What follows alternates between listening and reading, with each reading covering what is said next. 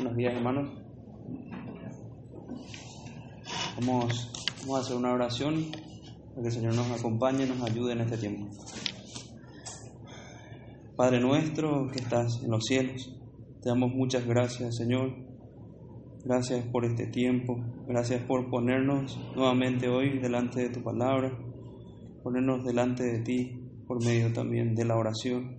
Sabemos que estás con nosotros y lo creemos y por eso te pedimos que, que nos ayudes, que, que estés especialmente trabajando en nuestros corazones, exhortándonos, alentándonos, haciendo tu obra con el poder de tu Espíritu Santo.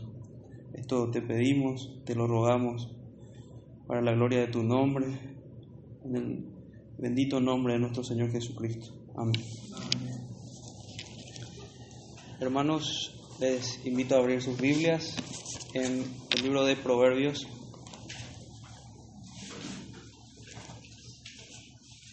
Proverbios capítulo 15. Proverbios 15, versículo 29. Dice así la palabra de Dios. Jehová está lejos de los impíos, pero él oye la oración de los justos. Jehová está lejos de los impíos, pero él oye la oración de los justos. Señor bendiga su palabra. Pueden tomar asiento, hermano.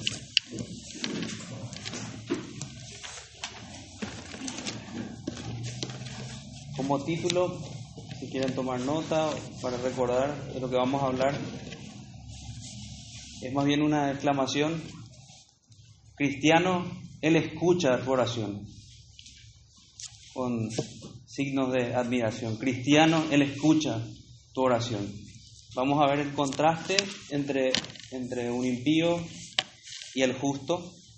Estamos en una sección del libro de Proverbios en los cuales desde el capítulo 10 vemos contraste entre el justo y el malvado. Y aquí vamos a ver una, una en particular. Eh, empecemos entonces hablando un poquito de la oración. Para eso quería traer a nuestros corazones una definición que nos ayuda a pensar de qué hablamos cuando hablamos acerca de la oración. El autor puritano Juan Bunyan describe muy bien, define muy bien lo que es la oración. Y él dice que la oración, es derramar el corazón o el alma a Dios de manera sincera, de manera consciente y de manera afectuosa, siempre por medio de Cristo, por medio del Espíritu Santo, buscando cosas que están prometidas en la palabra de Dios o que son conforme a su voluntad, para el bien de la iglesia, con fiel sumisión a su voluntad. Ese es el concepto que desarrolla este hermano, que engloba muchas cosas y principalmente nos muestra que es el corazón el que debe abrirse al Señor. No son simplemente palabras, no son... Es el corazón abierto al Señor y sabemos que, que es por medio del Espíritu Santo, es por medio de Cristo. Y cada uno, de alguna manera, algunos de estos elementos vamos a ir viendo en esta mañana. También comparto con ustedes, a modo de ilustración,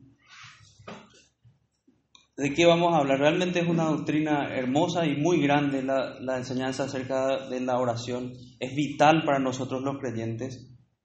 Decía Martin Lloyd Jones, referente a esto, también un autor con mucha influencia puritana. Es la actividad más sublime del alma humana y por lo tanto al mismo tiempo la prueba máxima de la verdadera condición espiritual del hombre. No hay nada que diga tanto la verdad sobre nosotros como cristianos que nuestra vida de oración.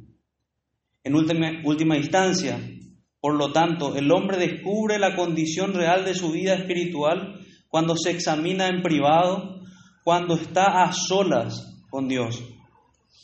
Y no sabemos todos los que todo lo que es descubrir que de algún modo tenemos menos que decirle a Dios cuando estamos solos que cuando estamos en la presencia de los demás? No debería ser así, dice el autor, pero lo es a menudo. Así que cuando dejamos la esfera de las actividades y tratos externos con otras personas y estamos a solas con Dios, es que realmente sabemos dónde nos encontramos en el sentido espiritual. Y creo que esta, esta lectura trajo ya, va, va a poder preparar nuestros corazones para lo que vamos a meditar. Tenemos que examinarnos y es a eso lo que vamos a ir hoy. Yendo a nuestro, a nuestro versículo, que es el versículo 29, esta es la forma de, de estudiar los proverbios. Los proverbios son frases cortas que nos tienen enseñanzas espirituales muy claras. Son hechas justamente para que nosotros podamos recordar y ir con ellos así. Recordar que frase, eh, con estas frases cortas, doctrinas esenciales de la palabra de Dios. La primera vez que vemos algo sobre la oración en estos contrastes está en el versículo 8, el capítulo 15, versículo 8, dice, el sacrificio de los impíos es abominación a Jehová, mas la oración de los rectos es su gozo. Un contraste. Pero vayamos al, al que nos toca hoy, dice el versículo 29, Jehová está lejos de los impíos, pero él oye la oración de los justos. Entonces, vemos cuál es el trato que tiene Dios con el impío. El impío es alguien que no tiene piedad, hablamos en el sentido de que no vive conforme a la palabra de Dios, por eso es sin piedad, sin, una vida santa. Y dice el, versículo que Jehová, nuestro Dios Santo, está lejos, muy lejos de los impíos. Pero en contraste, Él está cerca. Él oye la oración de los justos. Y nos muestra esa cercanía este versículo con algo tan tierno como es la oración. Vamos a ver entonces a grandes rasgos dos puntos, como bien está claro en este, en este versículo, que tenemos primeramente que están hombres que están lejos de Dios, desprovistos de justicia, y por tanto vamos a ver que están bajo aquel pacto de obras. Y por otro lado vamos a ver aquella segunda condición que habla la segunda parte del, del versículo, que, son, somos los creyentes, que vemos, vemos descrito en esta segunda parte que nos, que nos toca. Empecemos entonces con diciendo también que, la, que el libro de Proverbios es un libro que nos habla de sabiduría, pero de sabiduría práctica. No solamente de tener conocimiento aquí en la cabeza, sino de tener conocimiento vivo de lo que, de lo que estamos hablando, de lo que, que en nuestra vida se pueda ver eso que, que creemos y hablamos. Esa es la sabiduría que, que habla el libro de Proverbios. Por tanto, cuando habla de, de un, aquí del, creyente, está hablando de alguien que no solamente conoce la palabra de Dios, sino que están involucrados sus sentimientos y sus afectos. Veamos aquella primera palabra que aparece en el versículo que es Jehová. Jehová es el Dios del pacto. Cuando aparece esta, esta palabra en la Biblia, aparece en relación a, los pactos de Dios. El Dios es una transliteración, en realidad son consonantes del hebreo. Algunos la traducen como Yahvé o Yahweh también. Entonces, estamos viendo ya esa, esa relación de pacto. Vamos analizando entonces, como dice el, el Proverbio 18:20 también, dice, Torre fuerte es el nombre de Jehová, a él correrá el justo y será levantado en esa relación que tiene con el Señor. Hay otras transliteraciones que más bien apuntan a otros atributos de Dios, como el caso de Elohim, que nos apunta a un Dios poderoso, que es más bien un título, un atributo de autoridad, no precisamente un nombre propio. También vemos que el nombre que empe empezó a invocarse en el linaje escogido de Dios, vemos en Génesis capítulo 4, versículo 26, es el nombre de Jehová. Dice, dice así, si quieren ir conmigo, Génesis capítulo 4, versículo 26. Dice, y, Set, y a Set también le nació un hijo, y llamó su nombre Enos. Entonces los hombres comenzaron a invocar el nombre de Jehová. Entonces los hombres comenzaron a invocar el nombre de Jehová. El nombre revelado, también este es el nombre revelado a Moisés. Entonces invoqué el nombre de Jehová diciendo, oh Jehová, libra ahora mi alma. Es lo que vemos también en el Salmo 118, versículo 26. En el Salmo 113, 1 vemos el nombre, vemos que el nombre representa también su persona. Dice, alabad siervos de Jehová, alabad el nombre de Jehová. Vemos entonces revelado su carácter redentor más específicamente con Moisés. Primeramente, antes, vimos que esto fue antes de rescatar al pueblo de la esclavitud de Egipto. Jehová nuestro, quien es el gran yo soy, que fue como él se, reveló a Moisés. Quien, si te preguntan quién, si me preguntan quién, con quién hablé, y Moisés a Moisés le responde el Señor, le vas a decir, yo soy, yo soy el que soy. Jehová nuestro gran yo soy es quien nos salva. Y vemos este nombre Jehová con, con palabras como en, hebreo que conocemos como Jireh, que es nuestro proveedor, Rafa, nuestro sanador, y todas son, son verbos que, que hablan de acciones de Dios dentro de, de su pacto, como nuestro estandarte, como el Señor eh, vivo en batalla, nuestra paz, nuestro pastor, todos relacionados con este, con este nombre de, de, pacto, que cuando hablamos de pacto hablamos de una relación que tiene Dios con su pueblo. Apunta finalmente a Cristo. Estos nombres nos apuntan a Cristo como nuestro Salvador. Y analizar este nombre no, no, no viene en vano aquí, porque lo, justamente es lo que vemos más adelante, que dice que Dios está lejos de ellos. ¿Y por qué está Jehová tan lejos de los impíos? Y aquí es que vamos a, dar la respuesta, en razón de que el pacto fue quebrado, primeramente. Este Dios, Jehová, ha sido ofendido por toda la, la raza humana, primeramente con Adán, al quebrar el pacto.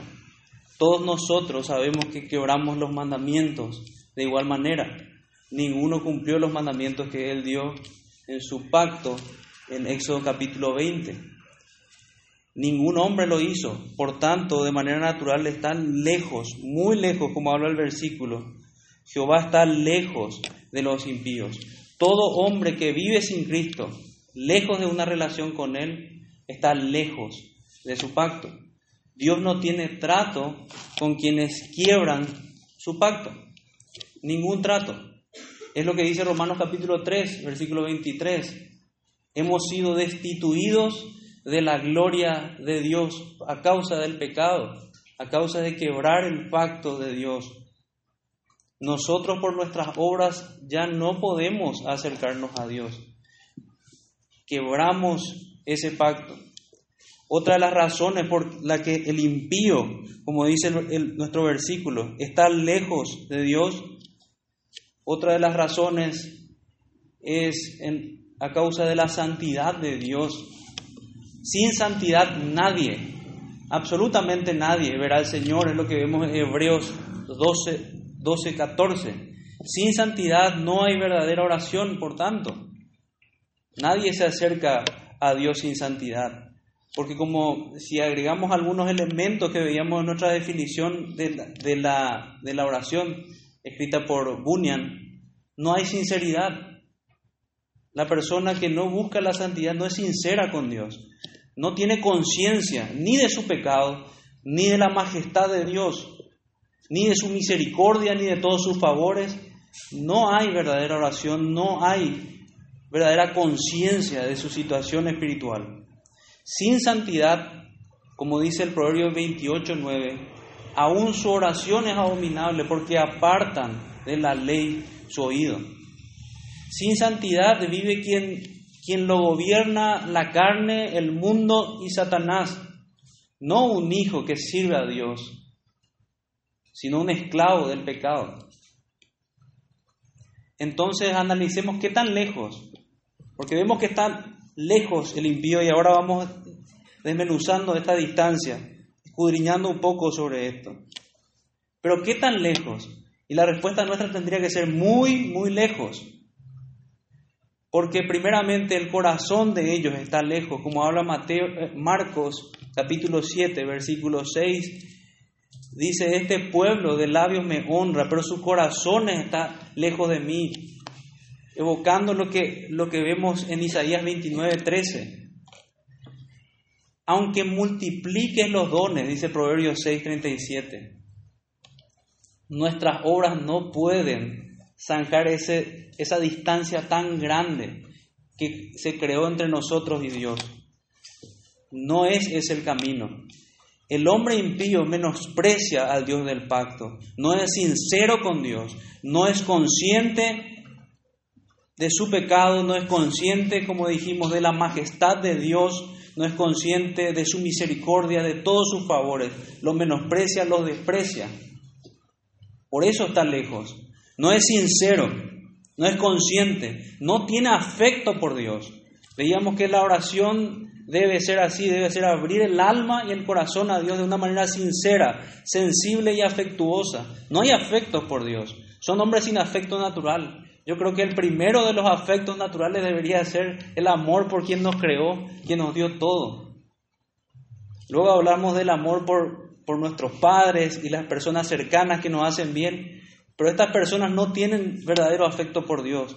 Odian al Señor, desprecian a Dios, desprecian su señorío, no quieren vivir bajo sus mandamientos, levantan sus brazos en guerra contra Él.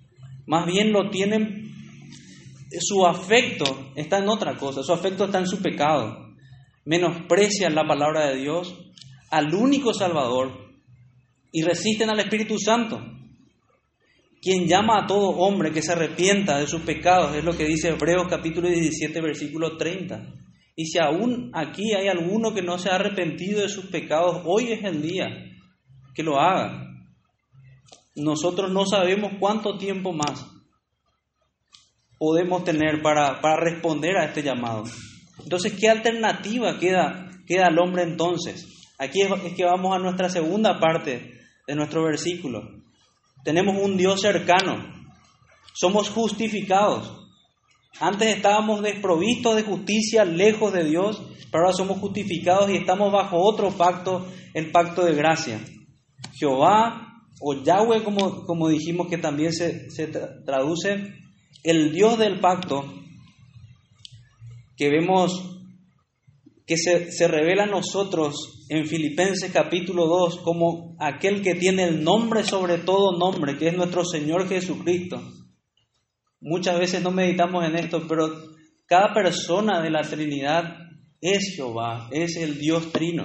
Cristo es Jehová, el Padre es Jehová, el Espíritu Santo es Jehová.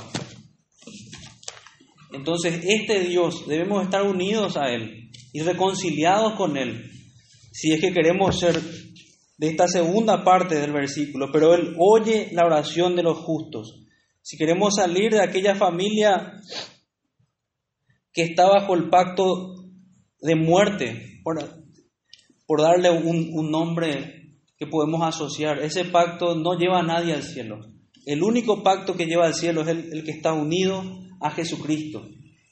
Entonces podemos ver que al ver que el Señor oye nuestra oración y usando las mismas palabras de esa primera parte, Dios está muy cerca.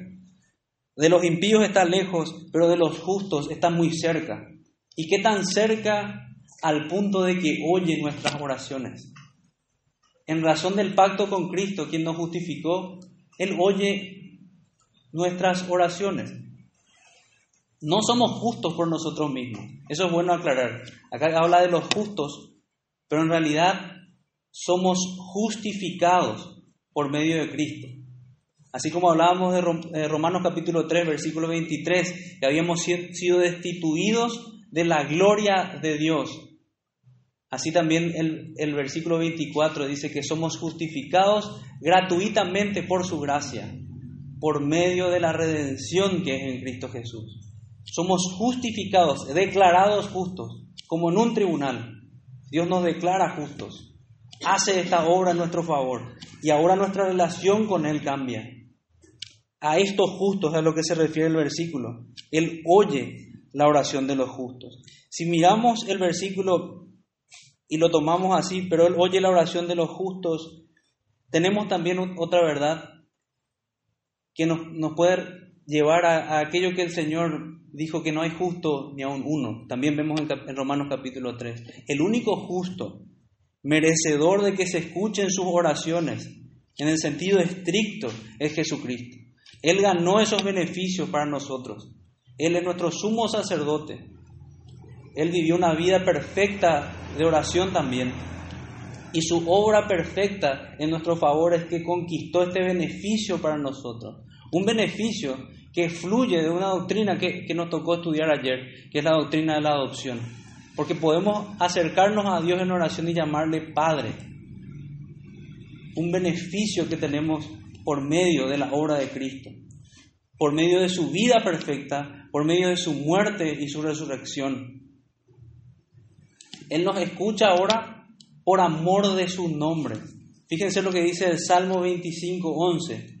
Oye por amor de tu nombre. Y podríamos decir acá, es decir, de tu Cristo. Perdonarás también mi pecado que es grande. Oye por amor de tu nombre. Y luego dice, perdonarás también mi pecado que es grande. Salmo 25, 11. Esto no quiere decir que simplemente mencionar a Cristo hace grata nuestras oraciones. Hay personas que dicen, sí, oramos en el nombre de Cristo, mencionan a Cristo de una manera frívola o como un amuleto. No se refiere a eso, sino más bien que debemos estar unidos de manera íntima, de manera entrañable con nuestro Señor Jesucristo. Solo el Padre puede revelar a Cristo, dice la palabra. Es, es esa unión la que tenemos que buscar con el Señor, ser miembros de Cristo. Es eso lo que hace el Espíritu Santo, nos une así al Señor, unidos a la preciosa persona de Jesucristo. Todo el Evangelio finalmente se trata de conocer mejor a esta persona, a nuestro Señor Jesús, de amarlo más. Y estando en Él sabemos que estamos en este grupo, en plural que habla el versículo, los justos, de quienes sus oraciones son oídas.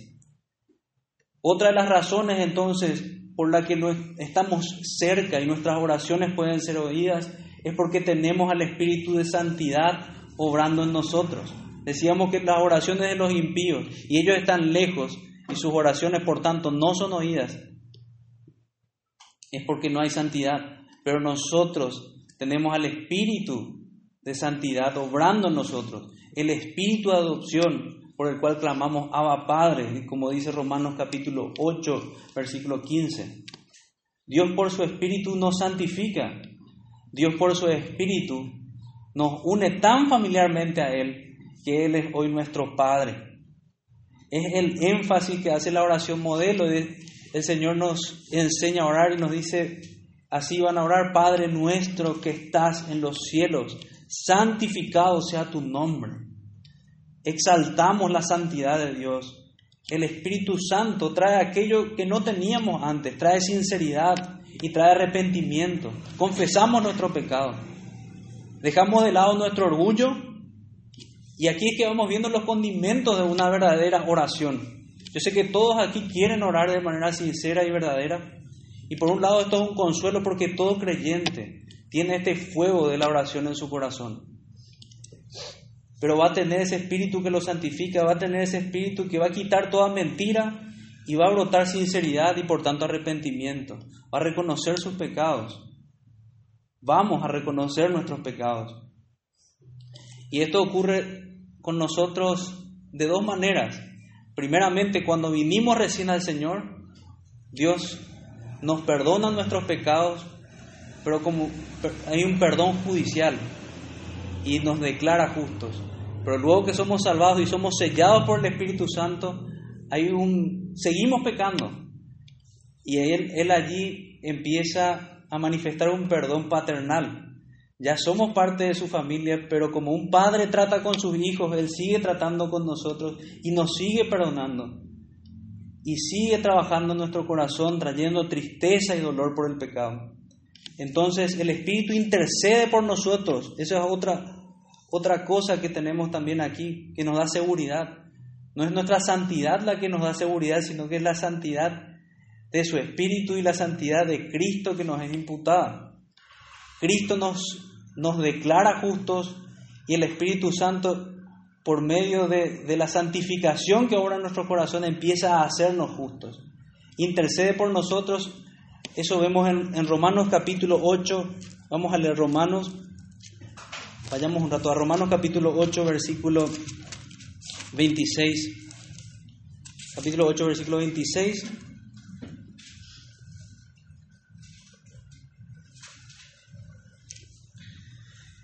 Y de igual manera el Espíritu nos ayuda en, nuestras, en nuestra debilidad. Pues qué hemos de pedir como conviene, no lo sabemos. Pero el Espíritu mismo intercede por nosotros con gemidos indecibles. Gloria a Dios. Es una, una bendición que tenemos nosotros. Un consuelo. Que nuestra oración no es perfecta por nosotros, sino es perfeccionada por el Espíritu Santo. Nuestra oración es aceptada no por, por nuestra habilidad o por usar palabras correctas. Nuestra oración es escuchada por el Espíritu Santo, porque Él las hace aceptables al Señor. El versículo 35 dice, ¿quién nos separará del amor de Cristo? ¿Tribulación o angustia o persecución o hambre o desnudez o espada?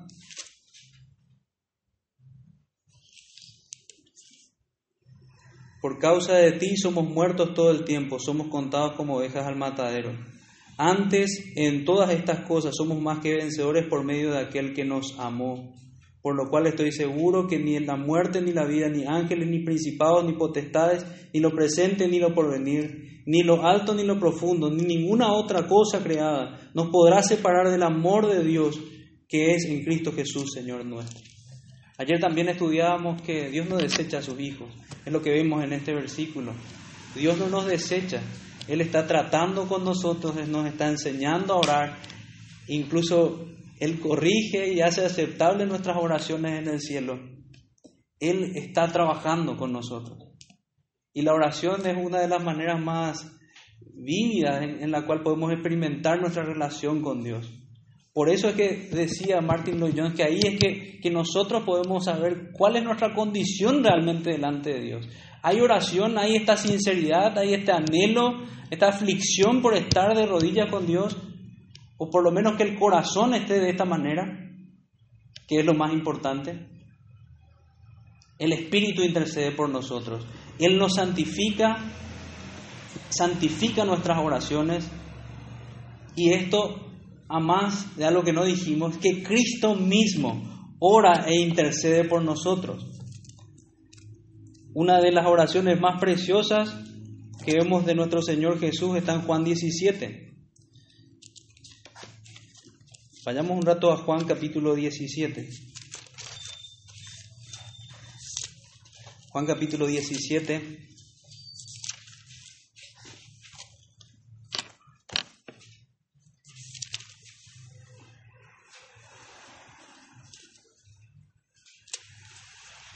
Jesús ora por sus discípulos.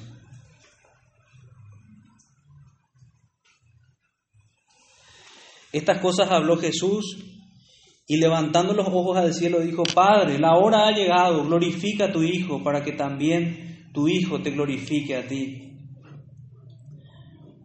Habíamos hablado antes de que el Señor nos dejó una oración modelo que es el Padre nuestro, pero aquí vemos a Él orando poniendo en práctica de alguna manera ese modelo de oración que nos dejó y revelándonos cosas. Dice, glorifica a tu Hijo para que también tu Hijo te glorifique a ti.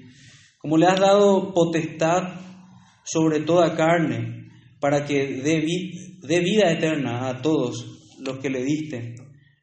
A esta, y esta es la vida eterna, que te conozcan a ti, el único Dios verdadero, y a Jesucristo, a quien has enviado. Yo te he glorificado en la tierra, he acabado la obra que me diste que hiciese. Ahora pues, Padre, glorifícame tú al lado tuyo con aquella gloria que tuve contigo antes que el mundo fuese. He manifestado tu nombre a los hombres que del mundo me diste. Tuyos eran y me los diste, y han guardado tu palabra. Ahora han conocido que todas las cosas que me has dado proceden de ti, porque las palabras que me diste les he dado y ellos las recibieron y han conocido verdaderamente que salí de ti y han creído que tú me enviaste. Yo ruego por ellos, el Señor Jesucristo, orando por sus discípulos. Y fíjense lo que dice a continuación. No ruego por el mundo, sino por los que me diste, porque tuyos son, y todo lo mío es tuyo, y lo tuyo es mío, y he sido glorificado en ellos. Y ya no estoy en el mundo, más estos están en el mundo, y yo voy a ti, Padre Santo, a los que me has dado, guárdalos en tu nombre, para que sean uno, así como nosotros. Cuando estaba con ellos en el mundo, yo los guardaba en tu nombre. A los que me diste, yo los guardé, y ninguno de ellos se perdió, sino el hijo de perdición, para que la escritura se cumpliese. Pero ahora voy a ti y hablo esto en el mundo, para que tengan mi gozo cumplido en sí mismos. Yo les he dado tu palabra, y el mundo los aborreció porque no son del mundo, como tampoco yo soy del mundo. No ruego que los quites del mundo, sino que los guardes del mal. No son del mundo, como tampoco yo soy del mundo. Santifícalos en tu verdad, tu palabra es verdad. Como tú me enviaste al mundo, así yo los he enviado al mundo. Y por ellos yo me santifico a mí mismo, para que también ellos sean santificados en la verdad. Mas no, y fíjense aquí, el Señor aquí está orando por nosotros. Mas no ruego solamente por estos, sino que también por los que han de creer en mí por la palabra de ellos, para que todos sean uno como tú, oh Padre, en mí y yo en ti, que también ellos sean uno en nosotros, para que el mundo crea que tú me enviaste. La gloria que me diste, yo les he dado, para que sean uno así como nosotros somos uno yo en ellos y tú en mí, para que sean perfectos en unidad, para que el mundo conozca que tú, tú me enviaste y que los has amado a ellos como también a mí me has amado. Padre, a aquellos que me has dado, quiero que donde yo estoy también ellos estén conmigo, para que vean mi gloria que me has dado, porque me has amado desde antes de la fundación del mundo. Padre justo, el mundo no te ha conocido, pero yo te he conocido y estos han conocido que tú me enviaste y les he dado a conocer tu nombre y lo haré a conocer aún para que el amor con que me has amado esté en ellos y yo en ellos. Amén. Así oró el Señor Jesús por sus discípulos, oró también por nosotros y Él lo sigue haciendo. El Señor Jesucristo ora así. Muchos de estos elementos en favor de su pueblo podemos tomarlos nosotros si no sabemos cómo orar por su iglesia y tenemos afecto por su iglesia. Santifica a la iglesia, Señor. Puede ser nuestra oración. Señor, guarda del mundo a tu iglesia. Así como el Señor nos promete que las puertas del Hades no van a prevalecer contra, contra ella, contra la iglesia. Cristo, nuestro sumo sacerdote, quien nos hace aceptos ante el Padre, entonces ora por nosotros. Otra de las cosas que vemos con respecto a lo que hace el Espíritu Santo, el Espíritu nos hace pobres de espíritu.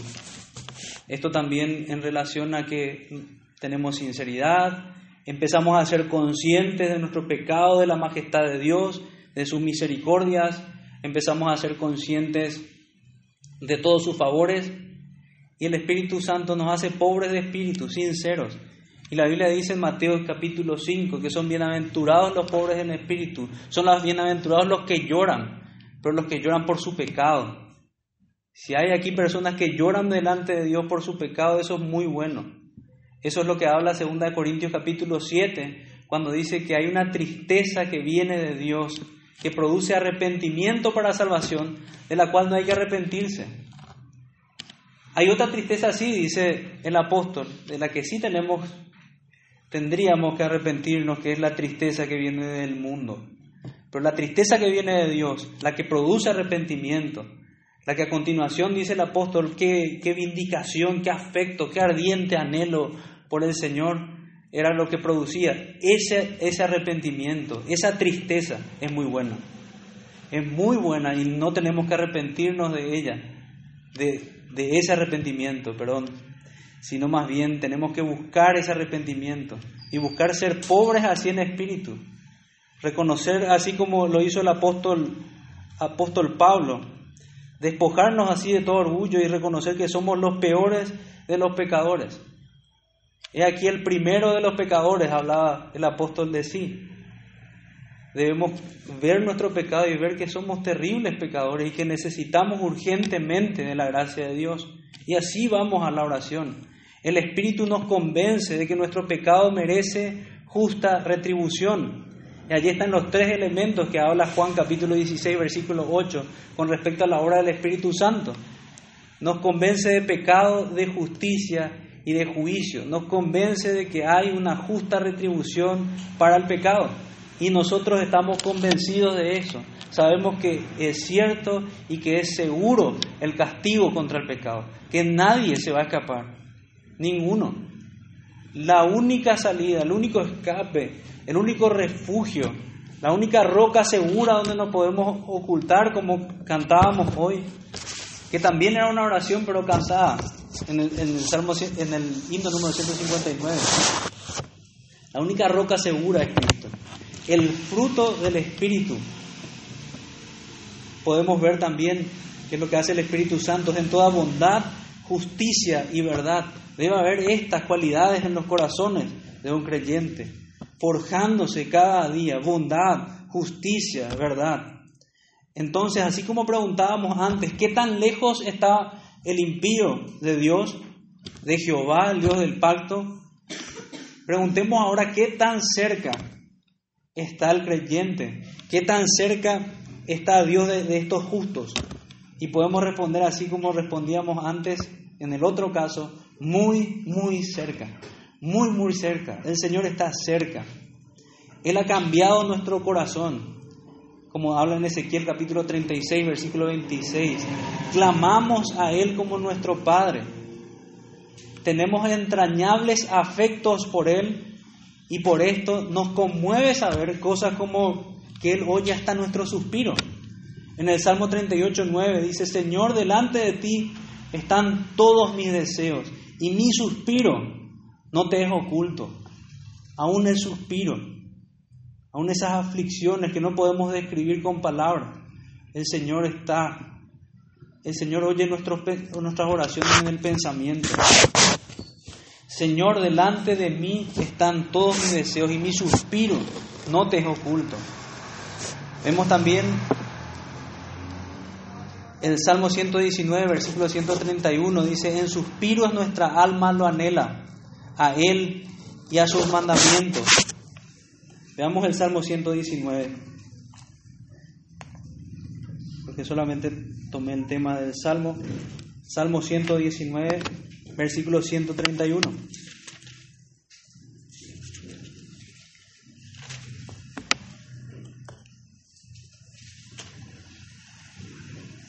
119, 131. Mi boca abrí y suspiré porque deseaba tus mandamientos. Deseamos así sus mandamientos.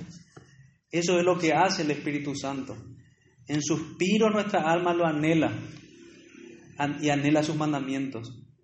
Como el siervo brama por las aguas, así brama por ti, oh Dios, el alma mía. Si esa no es una experiencia o no estuvo alguna vez no estuvo alguna vez en tu corazón, debería preocuparte. Eso es algo natural del creyente. El creyente quiere saber más de su Señor. Quiere comer este libro. Quiere conocer a su Señor. Dios responde entonces a nuestros suspiros.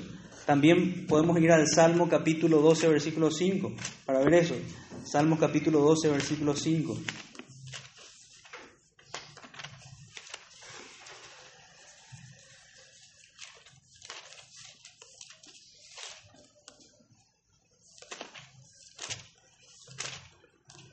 Dice, por la opresión de los pobres, por el gemido de los menesterosos, ahora me levantaré, dice Jehová, pondré en salvo al que por ello suspira. Él responde y pone a salvo al que suspira. Lamentaciones 3, versículo 56 dice, oíste mi voz, no escondas tu oído al clamor de mis suspiros. Y estamos viendo aquel elemento que hablaba Bunyan, una oración sincera, una oración muy afectuosa, que él expresa sus emociones al Señor. Entonces, el hombre justo, o más precisamente, como venimos hablando, el que fue justificado por Dios, no menosprecia al Dios del pacto. Es sincero con Dios, es consciente, tiene afecto por Dios. Aquel afecto natural que hablamos está en su corazón hoy. Tiene un afecto muy grande por Dios. Tiene un afecto por su pueblo, por su gloria y por la alabanza de Cristo. Su pueblo, su gloria y la alabanza de Cristo son cosas que no, no podemos verlas separadas. Si, si vemos al pueblo de Dios y queremos el bien del pueblo de Dios, estamos pensando también en la gloria de Cristo, en la gloria de Dios, que Él sea glorificado en medio de su pueblo, así como veíamos en la oración de Juan 17. Entonces, tenemos afecto por su pueblo, por su gloria y por la alabanza de Cristo. Tenemos afecto por la palabra. La palabra hoy es dulce para nosotros, dulce como la miel. Incluso tan dulce que en ocasiones el Señor nos lleva a dejar el alimento y solamente dedicarnos a comer de este pan espiritual. Así lo hizo el Señor cuando, cuando fue llevado al desierto en ayuno, pero así también el Señor en ocasiones nos lleva a buscarle de esta manera intensa. Pero lo más importante del verdadero ayuno cuando lo estudiamos siempre es que debemos estar en el espíritu de oración es esto que hablamos, este corazón volcado hacia el Señor, que ama a Cristo, que no resiste al Espíritu Santo, sino que busca conocer y hacer su voluntad. Se arrepiente, se aparta del pecado, reconoce la justicia, el juicio y busca refugio en la roca de los siglos, en la roca de la eternidad. Aquí cantamos hace un momento. Ahora, ¿y en qué momento ora el justo? Y ya estamos finalizando. Así como en todo tiempo ama al amigo, así en todo tiempo lo hace el justo. deberíamos tratar de entender esto. No debería haber un momento en que termina nuestra oración o nuestra vida de oración. Hay un mandato de una oración continua, una oración sin cesar. Es tan breve el versículo de 1 de Tesalonicenses 5, 17 Dice solamente orad sin cesar. Punto. Y a veces no pensamos en eso. Esto es lo que se conoce como la oración continua. Esto no contradice la enseñanza de que tenemos que tener tiempos, buscar tiempos más extensos en privado con Dios. Pero también oramos continuamente cuando vamos en el camino, cuando vemos alguna aflicción, cuando tiene problema algún amigo, o no sé cómo resolver algo en todo momento. Hay una oración privada. Hablamos de los momentos en que ora el justo. Está en Mateo 6, cierra la puerta y ora al Padre que está en los secretos. Él escucha su oración. Hay una oración congregacional. En Mateo 18, 10 dice, donde están dos o tres congregados en mi nombre, allí estoy yo en medio de ellos. Y Hechos 3, capítulo 1 dice, Pedro y Juan subían juntos al templo a la hora novena, la hora de la oración. Y Mateo capítulo 21, 13 dice que la casa de Dios va a ser llamada casa de oración. Es un lugar para orar juntos. Entonces tenemos nuestra oración continua, tenemos la oración en privado que debe ser un deleite, como tener una cita con un muy querido amigo, o así como apreciamos la compañía de nuestra esposa, aquellos que estamos casados. Así valorar que tenemos compañía con nuestro Dios, podemos tener comunión cercana y privada con Él. Tenemos la oración congregacional, podemos orar con otros hermanos que han sido salvados así como nosotros, rescatados de, aquel día de la ira. Hay una oración familiar. Eh, Arthur Pink cita un versículo Lastimosamente no tomé nota, pero pueden buscarlo después. El versículo habla de hay de las familias sobre las cuales el nombre de Jehová no es invocado. En las familias debe haber cultos familiares, debe haber oración. Dios nos protege de esta manera. Y lo único que hacemos al descuidar estos deberes que tenemos es exponernos a disciplinas de Dios, porque finalmente Dios va a traernos hacia Él y encaminarnos a tener una vida más recta, más santa, más cerca de Él en oración. Hermanos, una reflexión en algunas preguntas. ¿Estás confiado aún que hay algún mérito? Reflexionando en todo lo que vimos, incluso en la primera parte. Si hay algún mérito para que Dios escuche tus oraciones o estás seguro en que ella será oída por los méritos de Cristo y por estar unido a Él. ¿Cuál de las dos es tu seguridad? ¿Tus propios méritos o los méritos de Cristo? ¿Son tus afectos los del impío que vimos en la primera parte del, versículo? ¿O son tus afectos los, los de los justos que oran a Dios? ¿Abrís tu corazón y tu alma a Dios en oración? Él conoce tus anhelos y tus aflicciones. Puede decir el Señor, he aquí un verdadero israelita, así como le dijo a Natanael, que no busca ocultar su condición y su situación delante de Él?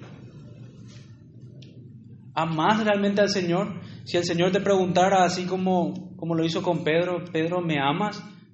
Podríamos responder afirmativamente al ver incluso nuestra vida de oración. El Señor quiere confirmarnos. La examinación es un poco dolorosa al ver nuestras fallas, incluso en este momento.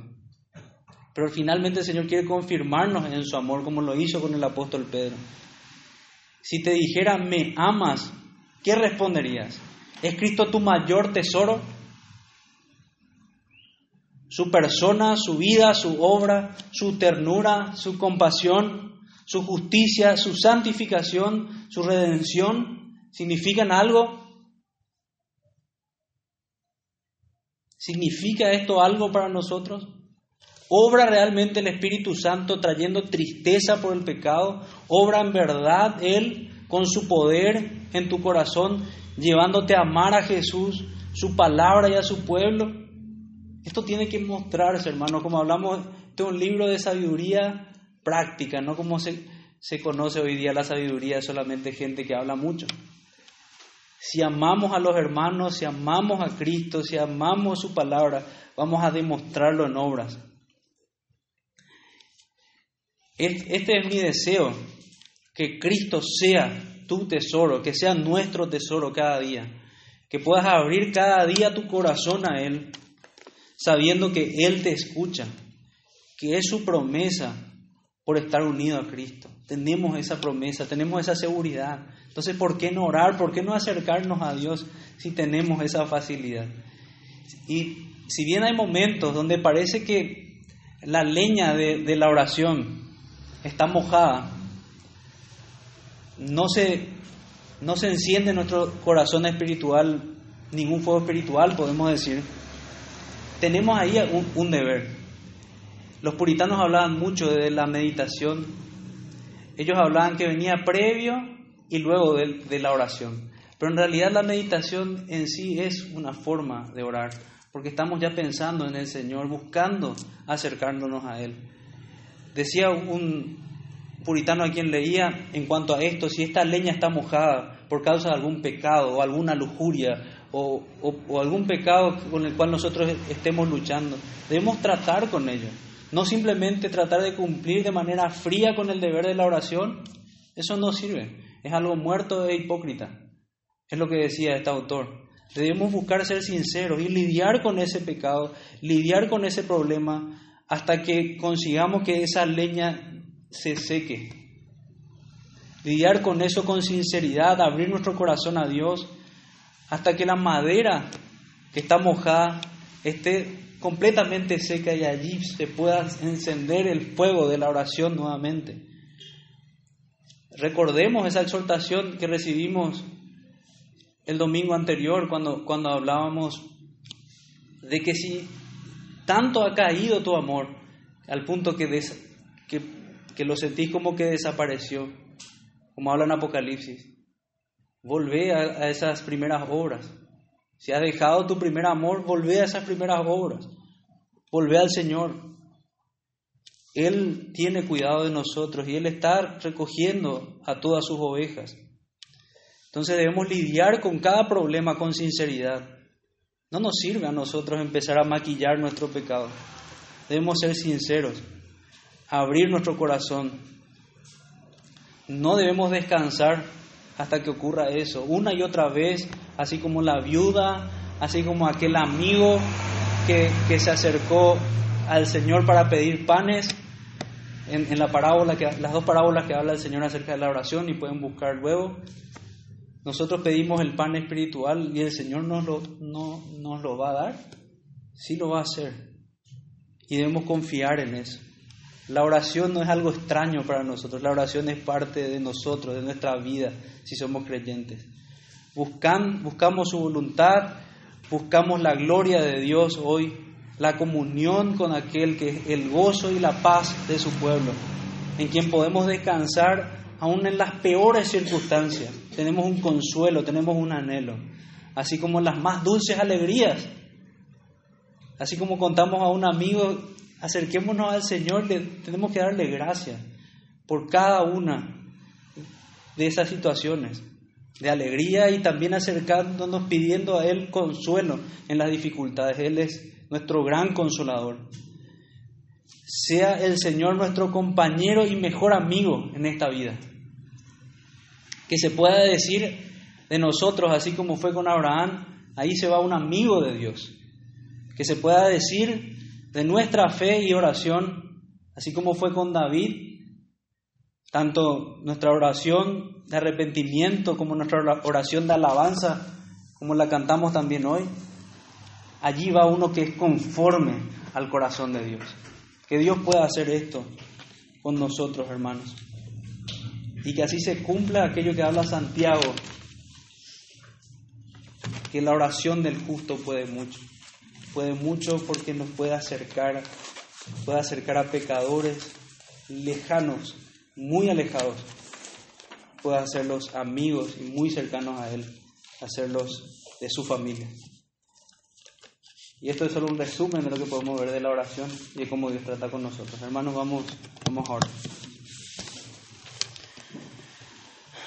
Padre nuestro que estás en los cielos, te agradecemos, Señor, por por traernos a, a meditar acerca de la oración, acerca de la compañía, del amor que tienes por los tuyos, acerca del consuelo que tenemos.